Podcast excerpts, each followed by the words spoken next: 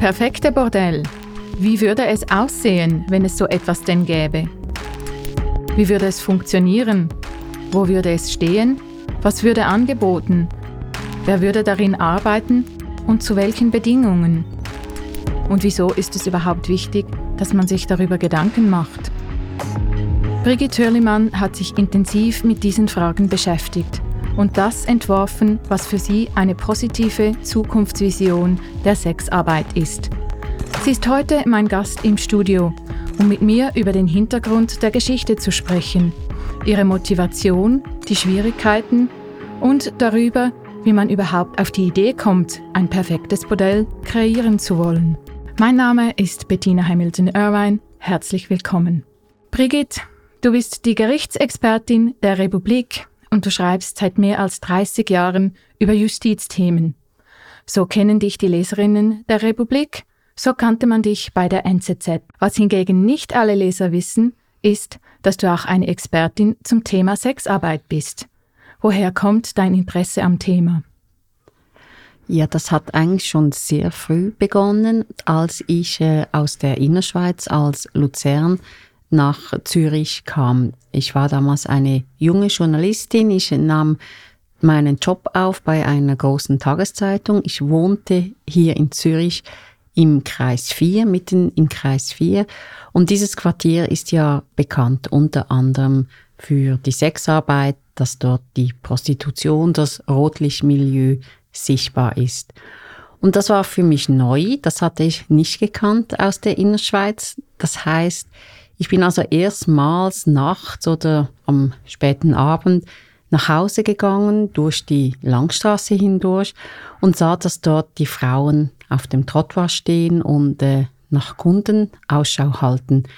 Das hat mich interessiert, das hat mich auch fasziniert. Ich fand diese Frauen spannend, sehr heterogen. Und was mir von Anfang an auffiel, ich fühlte mich unglaublich wohl, wenn ich so spät nachts als Passantin durch diese Langstraße gehen konnte, mit diesen vielen Frauen, die ebenfalls anwesend waren. Ich fühlte mich unglaublich sicher in, mit der Präsenz dieser Frauen. Das war dein erster Kontakt. Du hast dann auch später dein Jurastudium an der Universität Freiburg im Jahr 2004 mit einer Dissertation über den rechtlichen Umgang mit Prostitution in der Schweiz abgeschlossen. Wie kamst du auf die Idee, dich mit diesem Thema zu befassen? Ja, dort war der, der ausschlaggebende Punkt eigentlich ein total anderer. Gut, ich hatte damals, als ich das Studium aufnahm, hatte ich ja schon zehn Jahre Erfahrung als Journalistin. Ich habe in diesen zehn Jahren doch des Öfteren über das Sexgewerbe geschrieben. Und nun sitze ich also eines Tages in diesen Hörsälen, ähm, es war das Fach äh, Vertragsrecht, und ich realisierte erstmals als äh, Jus-Studentin in Fribourg, dass die Sexarbeiterinnen vertragsrechtlich ganz anders äh, behandelt werden als andere Leute oder Gewerbetreibende, die Verträge abschließen. Und das war damals noch so, dass man wie grundsätzlich sagte, dass die Verträge mit Prostituierten nichtig sind, die sind ungültig. Das heißt konkret, wenn jetzt eine Prostituierte mit einem Freier eine Dienstleistung ähm, vereinbart und diese auch stattfindet und der Freier im Nachhinein sagt, nö, ich zahle jetzt nicht, ich habe keine Lust, dann durfte die Sexarbeiterin nicht ein Gericht anrufen. Sie durfte also nicht vor den Richter treten und sagen, ich habe meinen vertraglichen Teil ähm, eingelöst, die andere Vertragspartei tut dies nicht, schütze mich. Dann hätte ihr der Richter gesagt, nein, ähm, tut mir leid, das war ein ungültiger Vertrag. Und das dünkte mich als äh, Jus-Studentin derart stoßend und ungerecht, dass ich dem in einer Dissertation näher auf den Grund gehen wollte. Du hast dann beschlossen, dich vertieft mit dem Thema auseinanderzusetzen. Wie hat deine Arbeit, deine Dissertation, deinen Blick auf das Thema äh, Sexarbeit verändert?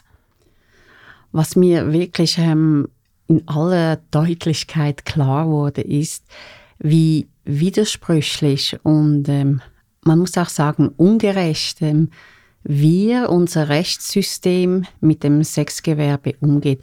Das hat mich unglaublich frappiert, weil mir war klar, mir war bewusst, dass in der Schweiz die Sexarbeit seit 1942 landesweit ähm, erlaubt ist. Es ist ein legales Gewerbe. Aber dass wir bis heute Mühe haben, auch die, die absolut ähm, regelkonforme und, und legale Sexarbeit einfach fair und diskriminierungsfrei zu behandeln, mit dem hätte ich nicht gerechnet. Und je mehr ich nachforschte, jetzt auch äh, juristisch, so in den einzelnen Rechtsgebieten nachschaute, ja, wie wird mit den Prostituierten umgegangen, desto mehr stieß ich auf, auf Widersprüche, Unklarheiten, Ungereimtheiten und das muss ich sagen, das ist leider ein Umstand, der sich bis heute nicht wesentlich verbessert hat. Mhm. Wie nimmst du generell den Umgang der Gesellschaft mit dem Thema wahr? Was immer wieder auffällt, ist, dass alle Leute haben eine, eine Meinung, eine Haltung zur Sexarbeit. Es ist so ein beliebtes äh, Stammtischgespräch, aber niemand kennt eine Sexarbeiterin. Praktisch niemand hat jemals wirklich ein ernsthaftes Gespräch mit einer Sexarbeiterin geführt. Das heißt, alle reden über sie, niemand redet mit ihnen. Die Vorurteile sind wirklich äh, frappant und auch auch die komischen, für mich unbegreiflichen ähm, Vorstellungen, was das für Menschen sind, die sich in diesem Gewerbe bewegen. Und zwar durchaus auch nicht nur was die Sexarbeiterin betrifft, sondern auch die Seite der Freie. Da stößt man auf wirklich absurde Bilder, die mit der Wirklichkeit äh, doch oft herzlich wenig zu tun haben. Kannst du ein Beispiel nennen oder was, was stört dich am meisten? Was findest du am stoßendsten? Also mich stört so die Pauschalisierung und das ist bei den Sexarbeiterinnen stößt man eigentlich vor allem auf zwei Meinungen. Die erste Meinung ist, äh, das sind alles Opfer, die wir schützen müssen. Das sind arme Frauen, die ohne freien Willen in dieser Sexarbeit gelandet sind und die müssen wir befreien. Die müssen aus dieser Situation befreit werden. Die konnten das nicht aus einem eigenen freien Willen so entscheiden. Sie hatten keine Alternative. Das ist das erste Vorurteil. Das zweite Vorurteil ist, ähm, die Sexarbeiterinnen stören, wir wollen sie nicht sehen, wir wollen sie nicht in der Nähe haben. Alles, was so nach Erotikbetrieb aussieht, das wollen wir nicht haben. Keine blinkenden Lichter, keine leuchtenden roten Herzen. Aber wir wollen auch nicht die Frauen sehen, wenn sie mit ihren hochhackigen Stiefeln oder den kurzen Röcken die Straßen auf und ab gehen. Wir fühlen uns, viele fühlen uns sich gestört von diesem Anblick. Und da muss ich sagen, wenn ich dann aber beobachte, wie sich die jungen Leute kleiden, wenn sie in den Ausgang gehen, dann denke ich mir, ja, also so wahnsinnig anders sieht das auch wieder nicht aus. Am ersten Vorurteil, dass die Frauen äh, alle Opfer sind, stört dich vor allem die Pauschalisierung. Du sagst nicht, dass es das nicht gibt. Unbedingt. Ähm, das muss man sehr ernst nehmen. Es gibt in der Sexarbeit wie in den meisten anderen Branchen auch leider, gibt es äh, kriminelle Nebenerscheinungen. Was mich hoch problematisch dünkt, ist, wenn man Prostitution gleichsetzt mit Menschenhandel zum Beispiel oder mit Zuhälterei, mit Ausbeutung.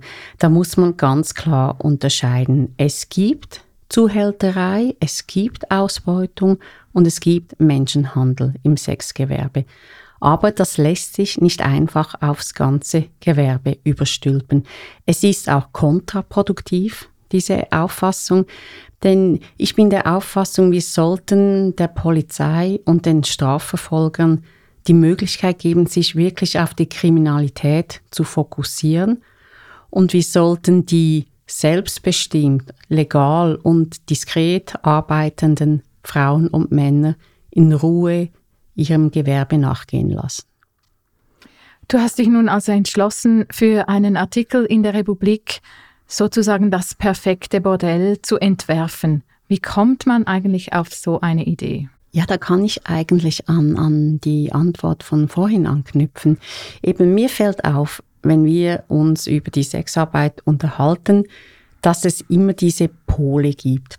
Also entweder wir müssen die armen Frauen schützen oder die stören, wir wollen sie nicht sehen. Es gibt eigentlich nie einen, einen positiven Ansatz. Es gibt keine Ideen darüber, wie wir diese Menschen, die in diesem Gewerbe tätig sind, wie wir die stärken können, wie wir die, die zurück in die Gesellschaft holen können. Und was ich nach meinen vielen Jahren, die ich jetzt mit diesem Thema verbringen, gelernt habe, ist wirklich, erstens die Sexarbeiterin, das ist eine sehr heterogene Gruppe und zweitens, und das ist fast noch wichtiger, es sind viele unglaublich kluge, spannende, tolle Menschen, die diesen Beruf ausüben und ich will, dass die das Recht haben, wieder mitten unter uns leben und arbeiten zu dürfen. Und für diese Vision entwerfe ich das perfekte Modell. Es ist eine Metapher dafür, dass diese Menschen unter möglichst guten Bedingungen bei uns arbeiten und leben dürfen. Nun ist dir ja sicher bewusst, dass nur schon der Ausdruck das perfekte Bordell von Prostitutionsgegnerinnen als Provokation aufgefasst werden wird, weil sie sagen, Sexarbeit ist immer unwürdig und sollte gar nicht existieren. Ja, mit diesem Vorwurf äh, werde ich rechnen müssen. Die Prostitutionsgegnerinnen, es ist spannend und wichtig, ihnen zuzuhören. Sie argumentieren oft auf einer philosophischen Ebene und ich finde diesen Gedanken, diesen Faden müssen wir aufnehmen. Es geht darum, ist eine Gesellschaft vorstellbar, in der es keine käufliche Sexualität gibt, in der es weder die Nachfrage noch das Angebot nach einer käuflichen Sexualität gibt, finde ich ein hochspannender, wichtiger Ansatz. Aber mein Punkt ist, dass wir zuerst die Realität handeln müssen. Mich interessiert in erster Linie, wie gehen wir hier und heute mit diesen Frauen und Männern um, die sich im Sexgewerbe betätigen. Wir dürfen ihnen das Leben nicht noch schwer machen, nur weil wir in einer philosophischen Diskussion hängen bleiben. Ich möchte die beiden Diskussionen parallel führen. Aber für mich steht ganz klar an erster Stelle, jeder Mann und jede Frau, die sich im Sexgewerbe betätigen, übrigens auch die Freier, die rechne ich mit ein, die sollen von uns anständig und fair behandelt werden, und zwar hier und heute. Wieso ist es dir so wichtig, den Blick der Gesellschaft auf dieses Thema verändern zu können? Es stört mich unglaublich, dass wir die Sexarbeiterinnen, aber wie gesagt auch die Freier, dass wir diese an den Rand der Gesellschaft verdrängen. Damit werden wir einem ganzen Gewerbe, einer ganzen Gruppe von Menschen nicht gerecht. Ich kann es wirklich nicht genug betonen.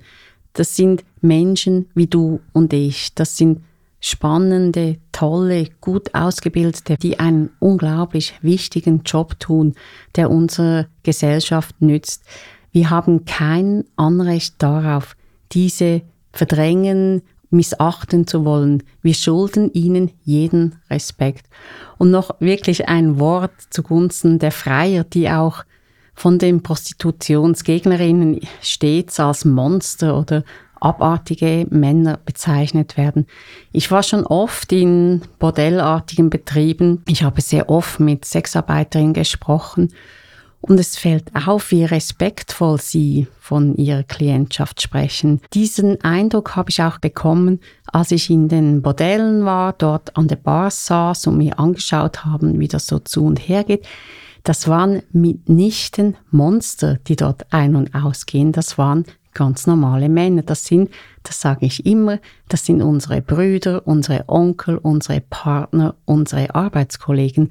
Und es gibt keinen Grund, diese auch wieder so pauschal zu diffamieren. Woher denkst du, kommt dieser sehr kritische oder zuweilen abschätzige Blick auf die Freier?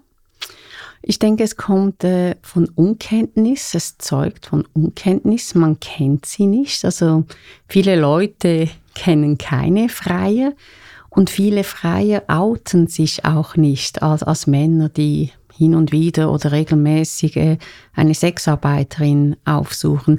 Es ist wirklich Zeichen eines, eines äh, Vorurteils und eines enorm großen Unwissens. Kommen wir noch einmal zu deinem Artikel zurück. Von der ersten Idee, die du hattest, bis zum fertigen Artikel war es ja doch dann ein relativ weiter Weg.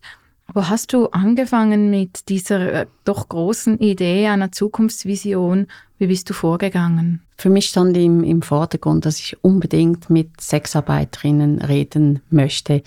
Es kann nicht darum gehen, dass ich als Außenstehende, als Journalistin und Juristin hier irgendeine eine absurde Vision entwickle. Ich wollte von den Sexarbeiterinnen selber hören, wie sie sich ideale Arbeitsbedingungen, ideale Umstände vorstellen. Also das stand im Zentrum. Dort habe ich angefangen. Ich ging sehr früh auf die Suche nach Sexarbeiterinnen, die bereit waren, mir gegenüber Rede und Antwort zu stehen. Und das war ein, muss ich sagen, ein sehr erfreuliches ähm, Erlebnis. Also erstens haben sich einige Frauen bereit erklärt, mit mir zu reden. Und zweitens kamen dort unglaublich viele Inputs zusammen. Also es hat mich äh, völlig erstaunt, auch die Ideen, die konkreten Ideen, die dort geäußert wurden. Und ich musste meine eigenen Ideen, die ich so anfänglich hatte, so als, als Basis, die musste ich doch in einigen Punkten über Bord werfen, weil mir die Sexarbeiterinnen sagten, nee, hör mal, das funktioniert überhaupt nicht. Das ist eine, eine nette Idee von dir, aber vergiss es in der Praxis muss man das so, so und so machen. Was mir dann neben den Sexarbeiterinnen auch sehr wichtig war, dass ich möglichst viele Stimmen von Behördenseite abhole, weil die müssen mit an Bord sein. Also wenn wir wirklich nur schon entfernt daran denken, einen, einen anderen Umgang mit der Sexarbeit ins Auge zu fassen, eine Vision, dann müssen wir die Behörden mit an Bord haben. Und nicht zuletzt war mir unglaublich wichtig, mit der Polizei zu sprechen. Und auch das war eine sehr positive Erfahrung. Ich war sehr beeindruckt darüber, wie respektvoll die Polizisten von den Sexarbeiterinnen gesprochen haben. Was waren die größten Schwierigkeiten bei deiner Recherche?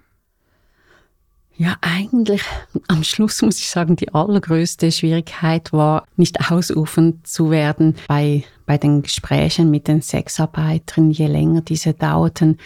Wir hätten noch so viele Ideen und Gedanken entwickeln können. Wenn man einmal den Gedanken aufnimmt und wirklich ohne, ohne Schranken und ohne, ohne Korsette zu überlegen beginnt, wie könnte es eigentlich auch noch sein, idealerweise, wie können wir diese Sexarbeiterinnen und Sexarbeiter zurückholen zu uns, zu uns als, als Nachbarn und als Gewerbetreibenden, dann, ja, dann begibt man sich so auf eine Flughöhe, wo ich dann doch auch Angst hatte, ja, kommen wir hier wieder zurück auf den Boden der Realität und den durften wir schon nicht ganz aus den Augen verlassen.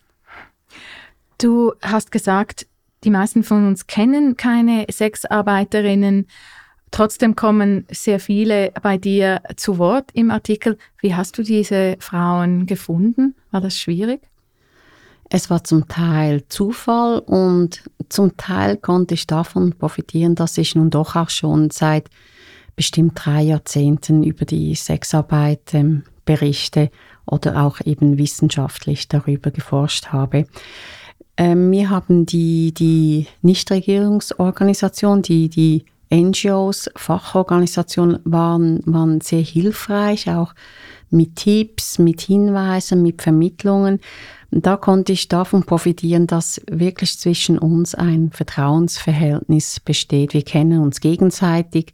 Ich habe sehr oft Referate gehalten an Fachorganisationen und das war so der Boden, ein Vertrauens, eine Vertrauensgrundlage, auf der ich ähm, aufbauen konnte.